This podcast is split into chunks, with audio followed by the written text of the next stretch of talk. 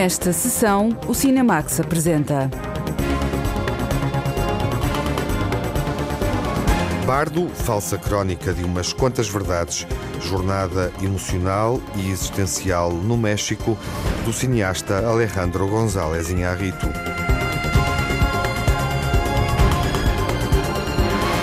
A estreia de Bardo define o início da pré-temporada de prémios. Vamos arriscar palpites e identificar os filmes que devem chegar aos próximos Oscars. Gaza, meu amor, um drama palestiniano que foi parcialmente filmado no Algarve.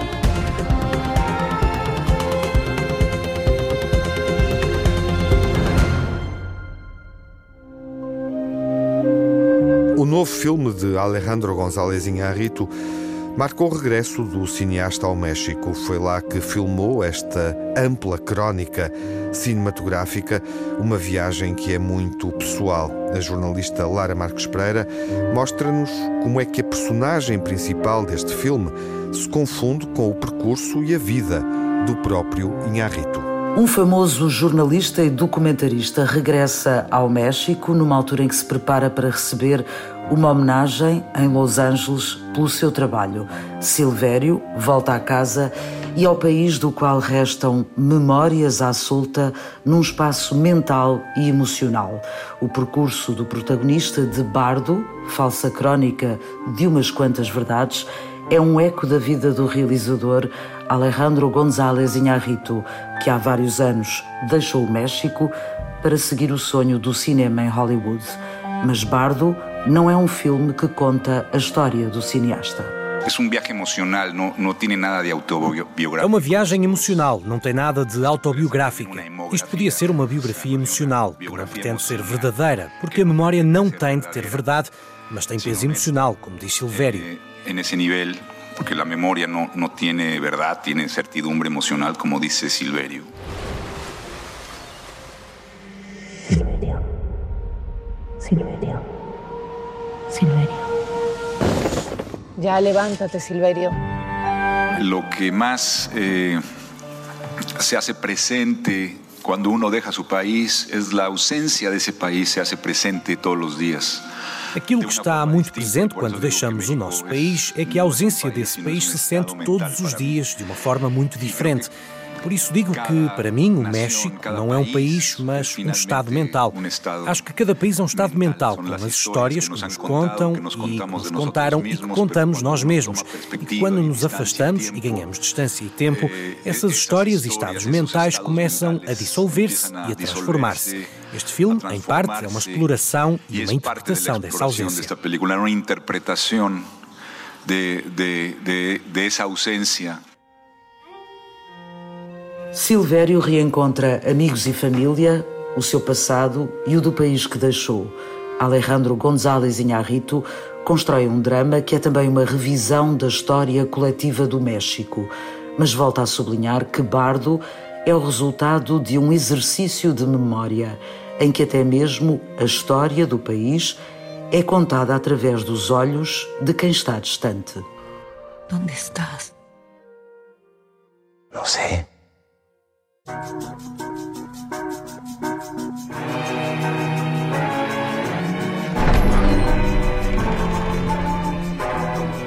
¡Viva México, cabrones!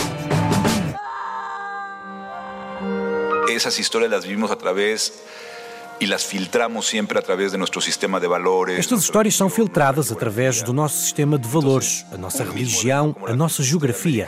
Por isso, um evento como a conquista da América surge fragmentado na sua própria realidade, como se tivesse existido ou fosse entendido através de duas maneiras, por parte do conquistador e do conquistado. A interpretação desse evento é feita a partir de onde se vive e por quem o conta, e é filtrado pelo nosso sistema nervoso no processo de o entender. Estas histórias histórias, no momento em que deixamos o nosso país, ganhamos perspectiva e distância e começamos a ver as coisas de forma mais clara ou mais confusa. E acabam por dissolver-se. Nesta incerteza, alguém como Silvério, que é um jornalista sempre à procura da verdade, percebe que nada é verdade e que tudo é ficção. que te has contado a ti mesmo, as que te han contado. Y esa incertidumbre me parece que es parte de lo que el personaje de Silverio, como periodista, que siempre ha estado buscando la verdad, eh, se da cuenta que no hay verdad, que todo es ficción. Influenciado pelo surrealismo de Luís Buñuel, Alejandro González Iñárritu propõe um drama cômico centrado na figura de um homem afrontado pelas exigências do trabalho e do sucesso profissional e que recorda as suas origens a partir de uma dimensão de sonho. Apesar de rejeitar a ideia de uma história biográfica, Bardo tem em muitas circunstâncias e cenas a dimensão de uma obra terapêutica de cariz muito pessoal. Esta película, eh, a diferença de las outras, eh, não la hice com este filme, ao contrário de outros, não foi feito com a cabeça, mas com o coração. A partir daí, o parto é mais sensível, mas também mais libertador. E a partir daí, o parto é mais sensível, mas também muito liberador.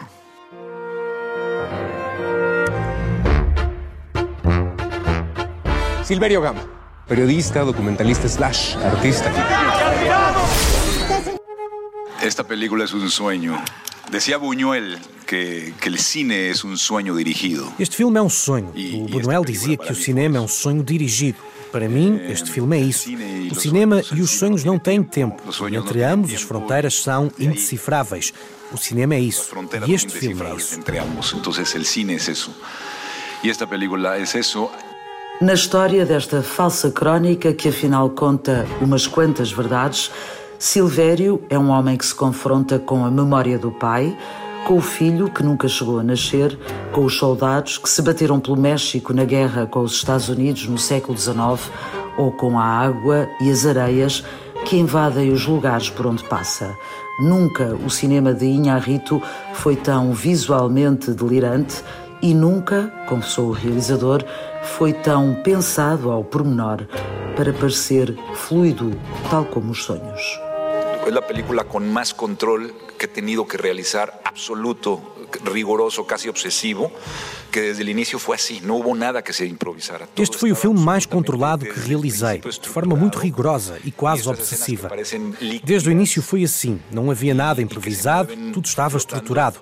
As cenas que parecem fluídas, que parecem flutuar, para conseguir isso é preciso que todo o processo que está por detrás desapareça. Mesmo com a música, cada tema foi criado com muita antecipação para que pudesse servir o tom da cena. O que quero dizer com isto é que é um filme totalmente preconcebido e estruturado com grande precisão. com isto é que é uma película absolutamente preconcebida, eh, eh, eh, estruturada com uma grande precisão. Pensamos que somos de vários lados, pero en realidad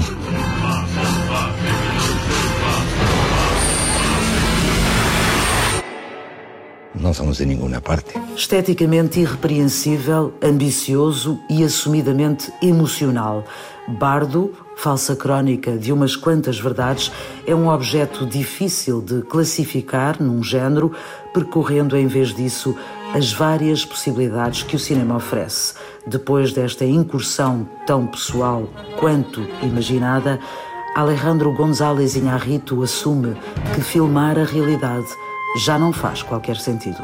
Cada vez me interessa menos Cada vez me interessa menos a realidade no cinema, porque acho que o cinema é o instrumento mais poderoso para sonhar. Para, para sonhar. O cinema livre de Alejandro González Iñárritu é também um objeto pessoal e ao mesmo tempo surreal. Uma viagem que nem sempre conseguimos acompanhar, mas que convoca o público para a dimensão mais primária da imaginação. Esse lugar em que tudo é possível, tudo pode acontecer. Estivemos no Festival de Veneza com Alejandro González Iñárritu na estreia mundial de Bardo, uma comédia existencial, épica, uma autoficção, com o cineasta de regresso ao México, onde não filmava há mais de duas décadas. O último filme que rodou antes deste foi Amor Cão. E um clássico dos Beatles inspira esta evocação emocional de Inharrito.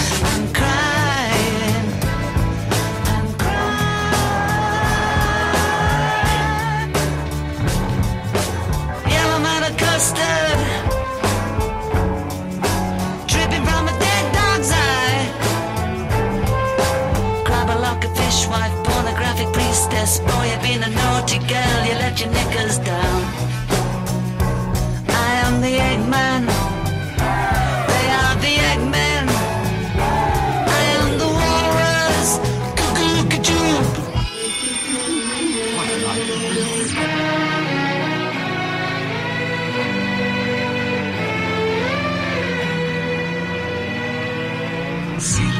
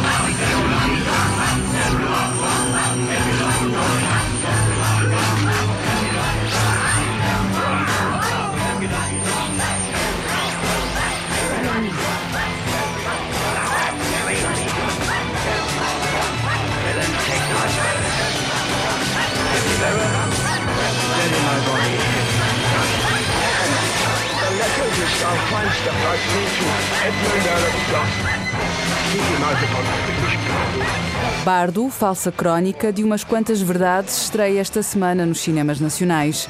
O filme está em exibição em sala e pode ser visto no grande ecrã um mês antes de ficar disponível na plataforma doméstica Netflix. A estreia de Bardo, o mais recente filme de Alejandro González Iñárritu, cineasta mexicano premiado nos Oscars, permite, de certa forma, começar a pensar na temporada de prémios do próximo ano, ou seja, nos Oscars eh, e não só.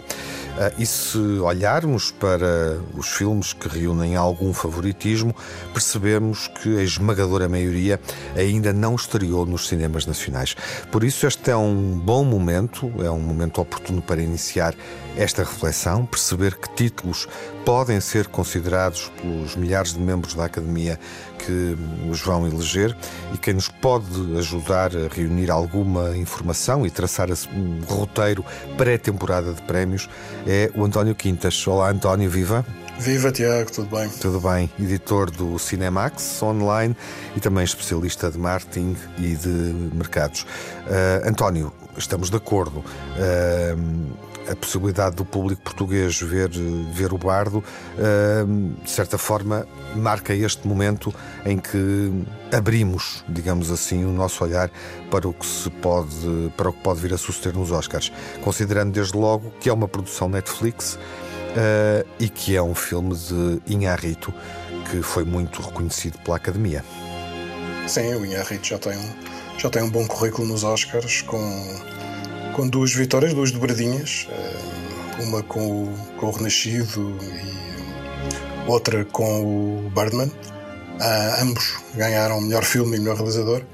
Agora, com esta aventura pela Netflix, que uhum. vai ter uma rara oportunidade de passagem também pelos cinemas, a partir de 17 de novembro, um, o Inharrito tem mais uma hipótese, a melhor hipótese Netflix desta, desta temporada de chegar aos Oscars, com um filme sobre um jornalista mexicano que regressa a casa para refletir um bocado sobre, sobre o passado e sobre a sua vida.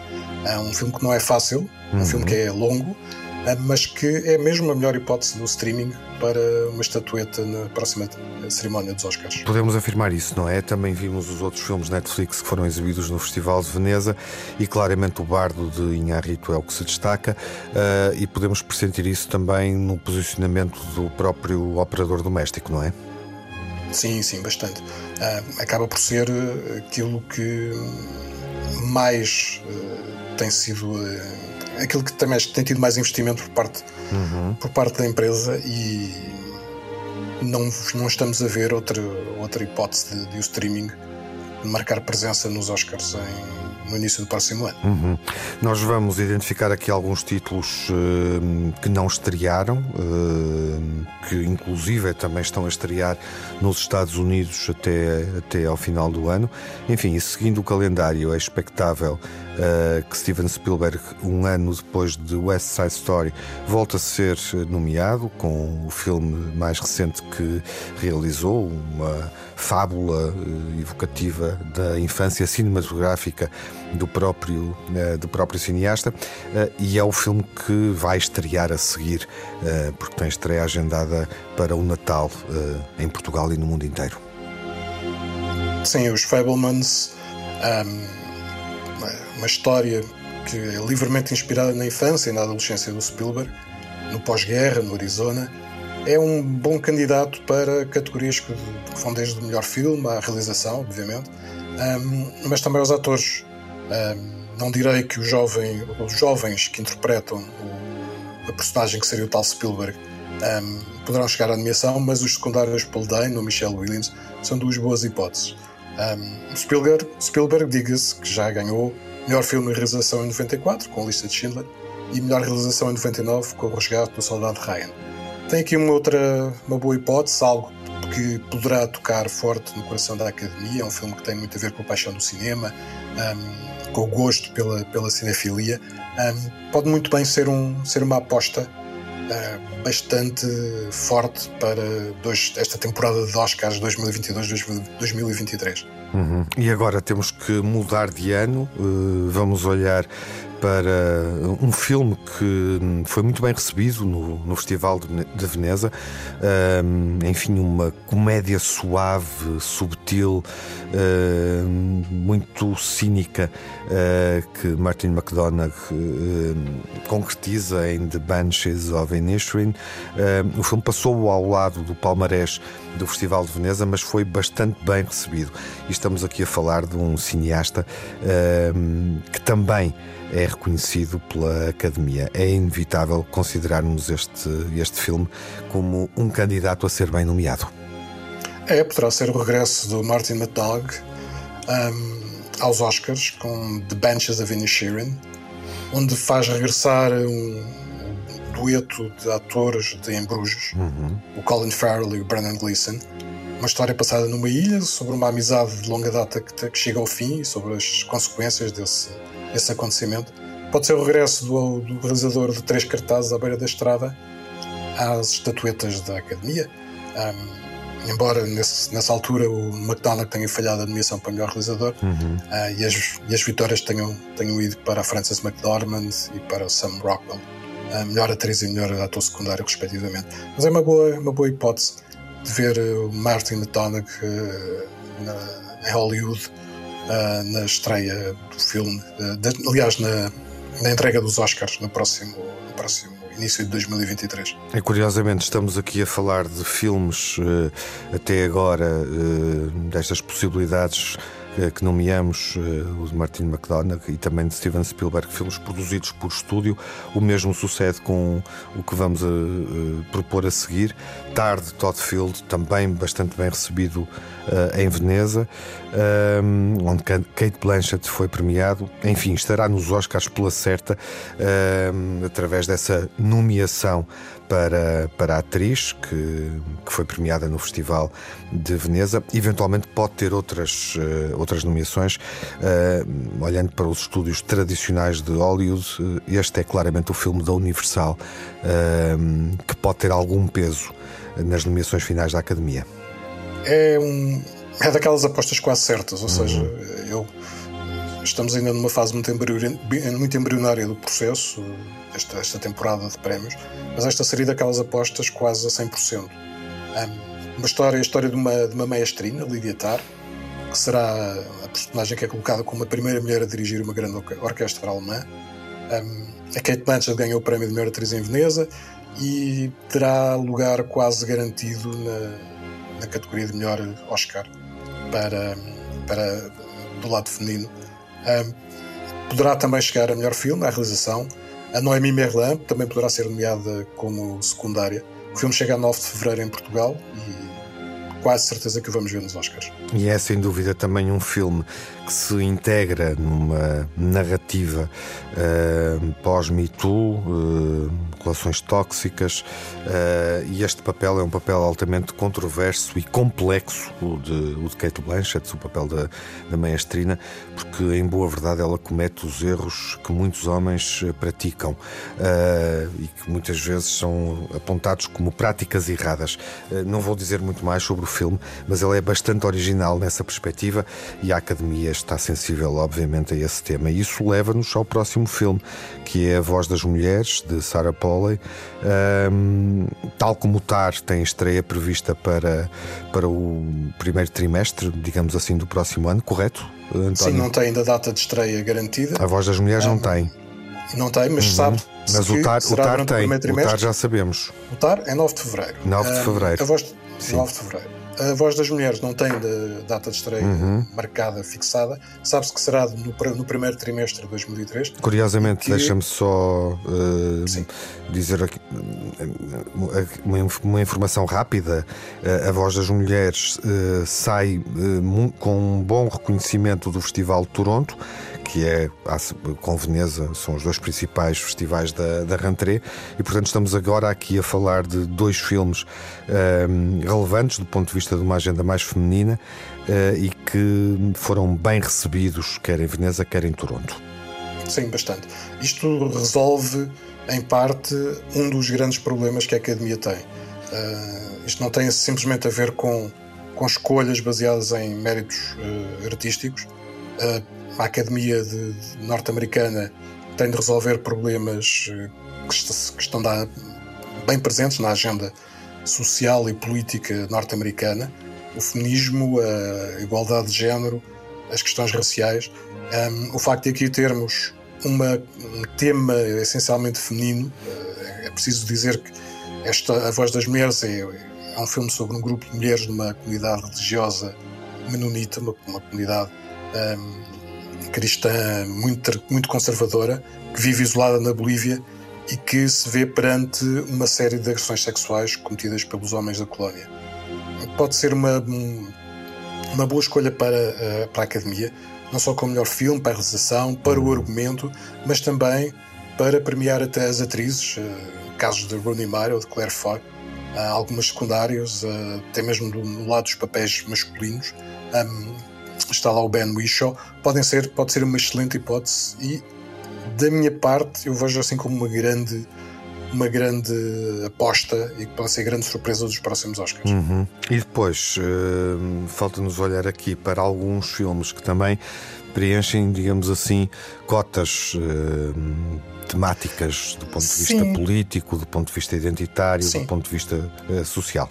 A Academia tem de, tem de ter em consideração não só a parte artística, mas também aqueles temas que estão uh, em ordem do dia na sociedade e na política norte-americana. Um, além dos filmes que nós mencionamos, filmes que podem resolver um pouco esses, esses dramas uh, são, por exemplo, todo o lado, é tudo em todo o lado ao mesmo tempo, o filme com a Michelle Yeoh, filme que já estreou em abril, um, que pode trazer uma atriz de origem asiática aos Oscars. A Mulher Rei, de Gina Prince Bythewood, um filme não só realizado por uma mulher, mas que traz também um tema um, bastante caro à comunidade afro-americana, um uhum. tema de, de raiz precisamente africana. Ela disse, de Maria Schrader, que está nos cinemas esta semana. Exatamente. E que, que traz as... para a questão do Me Too, não é? Exatamente, uhum. traz uh, a origem da investigação jornalística uh, que levou a todo o processo, a todo o movimento Me Too, à detenção, ao julgamento, detenção, julgamento e condenação de, Harvey Weinstein, uh, e todo este, todo este movimento que esperemos tenha mudado alguma coisa realmente em Hollywood. Um, é um dos filmes que pode realmente chegar a entrar nas nomeações, exatamente não só pelos seus méritos artísticos, obviamente, mas também porque responde a alguma necessidade da Academia de responder a responde a alguma necessidade da Academia de, de, de ir em contra essas, esses anseios. Um, e depois também o filme do Darren Aronofsky. Uhum. A, a Baleia. Passou uh, no Lisbon and Sintra Film Festival esta semana em estreia nacional. Exatamente. Uhum. E que traz um tema Sim. doloroso. Uhum. Brandon Fraser é um homem que sofre de obesidade mórbida. Uhum. Um, o Darren Aronofsky, obviamente, é um cineasta que tem algum peso, tem bastante peso em Hollywood e poderá, um, quer apenas pelo lado do ator, uhum. do Brandon Fraser, quer pelo que é o regresso em grande do Brandon Fraser, quer pelo lado do cineasta e do próprio filme, A Baleia também pode ser um dos filmes a entrar um, nas nomeações. Não esquecer do que. Do próprio tema também, considerando Exatamente. que ele já fez isso com a representação artística e a violência uh, que está subjacente ao esforço para alcançar a perfeição no Cisne Negro um, e obviamente que olhou para o outro lado dos, dos combates violentos de wrestling e de boxe com o wrestler, um, fazendo também retornar Mickey Rourke com um bom plano, tal como sucede aqui com Brandon Fraser. Com Brandon Fraser, exatamente. E não esquecer que o, a categoria de melhor filme foi alargada e pode, pode entrar mais do que cinco filmes. Claro que significa que eles podem aqui responder às tais, uhum. às tais problemáticas que estão, que estão presentes na sociedade. E esses filmes podem até falhar noutras categorias, mas com poucas nomeações podem surgir nesse lugar distinto Sim. categoria aqui, de melhor filme. Melhor filme, claro. num outro caso, melhor ator, melhor atriz, e podem assim uhum. fazer o tal equilíbrio que, que a Academia tanto quer. Uh, últimas notas para as locomotivas, e aqui é inevitável também pensarmos uh, nos filmes de estúdio uh, que não estão diretamente ligados à distribuição em plataforma doméstica, a Warner e a Paramount. Existe também a Universal. Curiosamente, não encontramos nenhum filme da Universal, digamos assim, neste nosso último pacote. e os filmes de locomotiva podem, em boa verdade, até ser aqueles que lideram as nomeações, que podem chegar, digamos assim, à dezena de de nomeações, filmes também mais comerciais. Uh, Avatar, não sabemos o que é que pode dar uh, a esta história dos Oscars e a esta temporada de prémios quando estrear no próximo mês. É um filme de um estúdio tradicional, Fox, entretanto comprado por outro estúdio tradicional, a Disney, mas que também tem interesse no negócio uh, doméstico, mas é uma produção de grande estúdio. Black Panther, estreado mais recentemente, é também do universo Disney. e depois dois filmes que não fizeram igualmente bem. Um fez muito bem, é campeão de bilheteira, Top Gun Maverick, da Paramount, um, e o Elvis, da Warner. Os resultados podiam ter sido, era expectável que tivessem sido mais, mais sólidos. Um filme que não encontrou, digamos assim, o público todo, mas que não podemos desconsiderar, não só por se tratar de um musical em torno de Elvis Presley, mas por também ser um filme da Warner Brothers.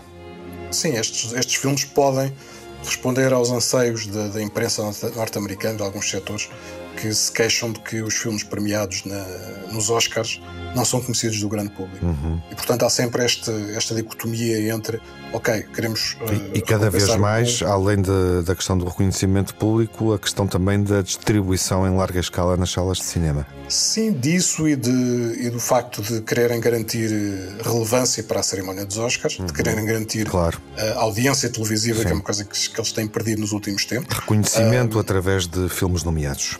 Exatamente, e portanto, esta, a entrada destes filmes, de filmes como Top Gun ou Black Panther, uh, até pode não ser através das, das principais categorias, mas podem, uh, através da quantidade de nomeações, atingir alguma notoriedade, uhum. pode ajudar bastante a, a academia, pode ajudar um bocadinho a melhorar esta notoriedade em crise dos Oscars.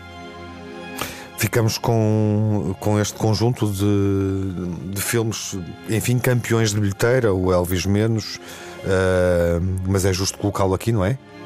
Sim, bastante. Porque é uma grande produção, uhum. não correu tão bem, é de um grande estúdio. Um, e sobretudo é um nome muito americano. O Elvis é, uh, tão americano como a tarte de maçã. António, obrigado pela tua presença nesta emissão para uma conversa pré-temporada de prémios. Tudo aquilo que dissemos pode bater certo, ou quase tudo, ou enfim, se calhar foi prematuro demais, foi cedo demais e vamos acertar em pouca coisa. Até à próxima. Adeus, até à próxima. A pré-temporada dos Oscars foi assinalada nesta sessão do Cinemax. Os nomeados vão ser conhecidos em janeiro e a cerimónia está marcada para março do próximo ano.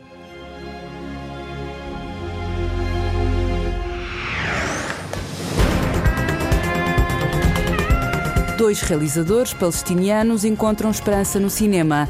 Em Gaza é possível acontecer uma história de amor universal.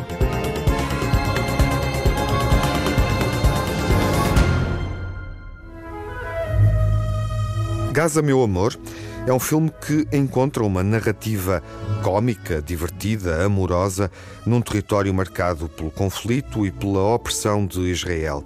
É um filme realizado por dois irmãos palestinianos, Tarzan e Arab Nasser. A jornalista Margarida Vaz foi ao encontro de um dos dois realizadores para conhecer melhor esta história humana e esperançosa que foi filmada num contexto tão difícil. ما تشاي عليه هذا الفيلم بذكرني بأبوك الله يرحمه صدقني ما حدا مريح راس الا انت لا مرة مسكين ما حبيت لك وحده O filme Gaza Meu Amor é realizado pelos irmãos gêmeos Tarzan e Arab Nasser. Desde há algum tempo que tinham a intenção de contar uma história de amor na faixa de Gaza, na Palestina. histoire d'amour. On a l'idée avant de faire une histoire d'amour de Gaza. É uma história de amor que se passa em Gaza. É um local onde vivem muitas pessoas.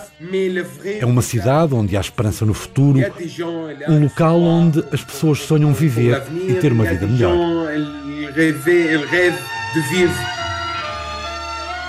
Naturais de Gaza, os irmãos Nasser conhecem bem a realidade do território. Arab Nasser explica que queriam mostrar a verdadeira cidade, diferente das imagens difundidas pela comunicação social. There is something the people they cannot catch it from, from the media because the media show you A cidade é diferente do que se vê na comunicação social. Os médias só mostram uma parte do que é a realidade que se vive em Gaza. Nós queremos falar, mostrar aquilo que não é mostrado. Apesar da dureza e do ambiente de Gaza, as pessoas têm esperança. Apesar das condições de vida, as pessoas acreditam. Apesar de tudo, como se vê no filme, há um homem que procura o amor. A man who's looking for love. O realizador palestiniano Arab Nasser vai alternando entre o francês e o inglês. Recorda que quando ele e o irmão leram no jornal a notícia de um pescador que descobriu uma estátua no mar, tiveram a ideia do filme Gaza Meu Amor. Quand on a lire articles euh, dans un journal, on lire que quelqu'un a Lemos num artigo de um jornal que um pescador em Gaza tinha encontrado uma estátua e que as autoridades lhe tinham tirado. Essa história agradou-nos muito e pensamos fazer algo a partir desta notícia. Gostamos muito da imagem que vimos da estátua encontrada em Gaza. Era uma estátua feita de aço. Pensámos, por que não contar uma história a partir desta fotografia?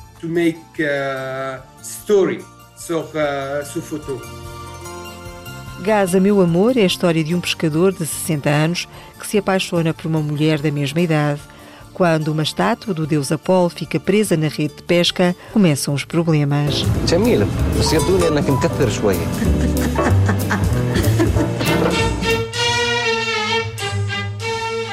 As personagens que se vê no filme Gaza Meu Amor são pessoas simples, inspiradas na família, nos amigos e nos habitantes de Gaza, refere o cineasta Arab Nasser. Conhecemos muito bem as pessoas que vivem em Gaza. No filme, a personagem da mulher, a Shiham, é 99% como a minha mãe. A personagem do pescador, o Issa, tem muitas semelhanças com o meu pai. A irmã de Issa é muito parecida com a minha tia. Mas não só o meu pai, a minha tia ou a minha mãe. Personagens como as do filme são as que existem em Gaza. São pessoas simples que querem a paz. Tentamos construir uma história realista porque conhecemos muito bem as pessoas que vivem em Gaza. Não inventamos nada sobre elas. A minha família inteira vive em Gaza. Ma famille à Gaza. Nas primeiras imagens do filme Gaza Meu Amor, os figurantes que aparecem são portugueses, revela o realizador Arab Nasser. Os personagens que se vêem nas primeiras imagens do filme, dois ou três figurantes, são portugueses. A mais recente longa-metragem dos irmãos Nasser é uma produção conjunta que inclui Portugal. Foi filmada na Jordânia e em Portugal. O Porto de Gaza foi recriado em Tavira, no Algarve. Descobriram o local no Google. We shot entre Jordanie e Portugal. Jordanie, Filmámos entre a Jordânia e Portugal. Na Jordânia filmámos num campo de refugiados palestinianos. Em Portugal filmámos em Tavira. Procurámos um país para fazer uma coprodução e que tivesse um porto como o de Gaza. Encontramos o Porto de Tavira no Google. Perguntámos, em Portugal? Disseram-nos que sim, que era em Tavira. Era mesmo o que queríamos e avançámos com a produção conjunta com Portugal. Para a rodagem escolhemos os locais, os edifícios e depois nós mesmos fizemos o art design e a decoração. art design, the decoration by ourselves. وشكله بضحك وانا ماسكه حالي انا حابه يعني هذا شكله دايب في خطانك شيخة كلي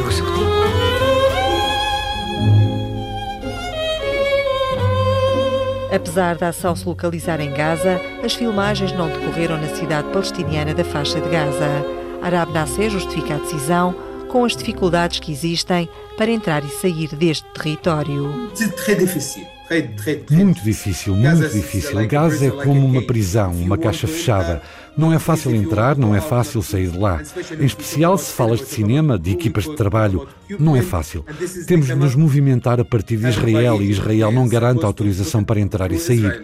Há muitas complicações e problemas.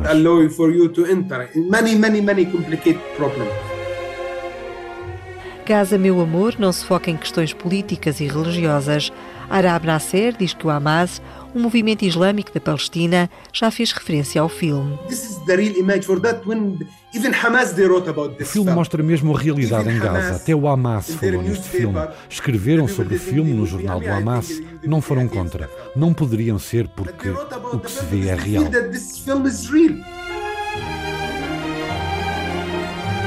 O realizador Arab Nasser, enquanto palestiniano, sente uma responsabilidade acrescida em fazer um filme sobre Gaza. Há poucos filmes de ficção sobre a cidade e sobre a região. Não há muitas referências, não há muitos filmes de ficção sobre Gaza, só documentários. Tentamos mostrar os elementos de referência de Gaza. Não se pode falar destas pessoas sem as conhecer. Sinto essa responsabilidade porque faço parte desta população, porque conheço bem estas pessoas. Nós vivemos em Gaza. Por exemplo, no filme, vemos o homem sentado no mercado a conversar com um amigo. A forma como a mãe lida com a filha é tal e qual como a minha mãe. Estas pessoas existem, são iguais. Sentimos a responsabilidade em mostrar uma imagem real. Queremos fazer um filme que as pessoas acreditam na história e no próprio filme. I want to, the people to believe my story or my film. Casa Meu Amor, dos irmãos Nasser, teve estreia no Festival de Veneza, foi o candidato da Palestina aos Oscars e conquistou prémios no Canadá e na Suíça. É uma comédia dramática, uma história de amor entre pessoas mais velhas, um filme que é um sinónimo de esperança. Hi, hi, le português. Salut, le português. Olá a todos os portugueses, sou Arab Nasser. Eu e o meu irmão temos muito gosto em convidar-vos a ver o nosso filme Gaza Meu Amor. É um prazer. Gaza, mon amour. Ce sera notre plaisir. قولي موافقة قولي طلع عندك لسان وبتعرف تقول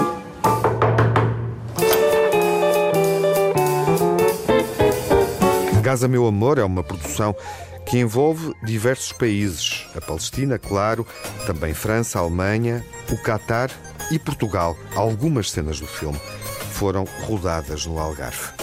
Gaza, meu amor, ou como a esperança pode acontecer num território aprisionado e marcado pela violência.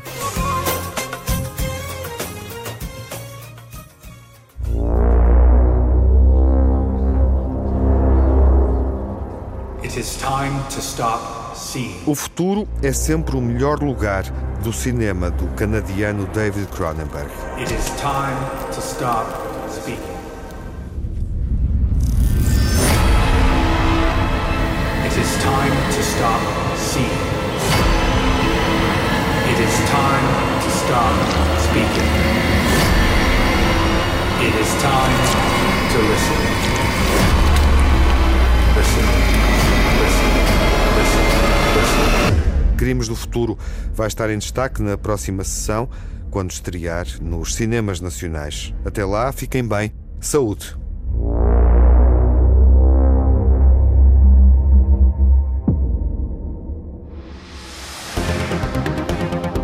No Cinemax correm os créditos finais. Edição, coordenação de Tiago Alves e Lara Marques Pereira com Margarida Vaz. Sonorização de Jaime Antunes e Edgar Barbosa. Pós-produção de João Barros. Banda sonora original Cinemax é da autoria de Nuno Miguel e remisturada por César Martins.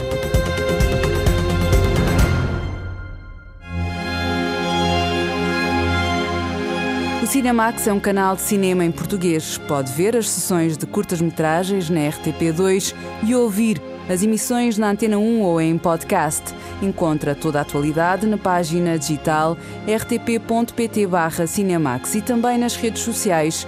Torne-se fã no Facebook e siga-nos no Twitter.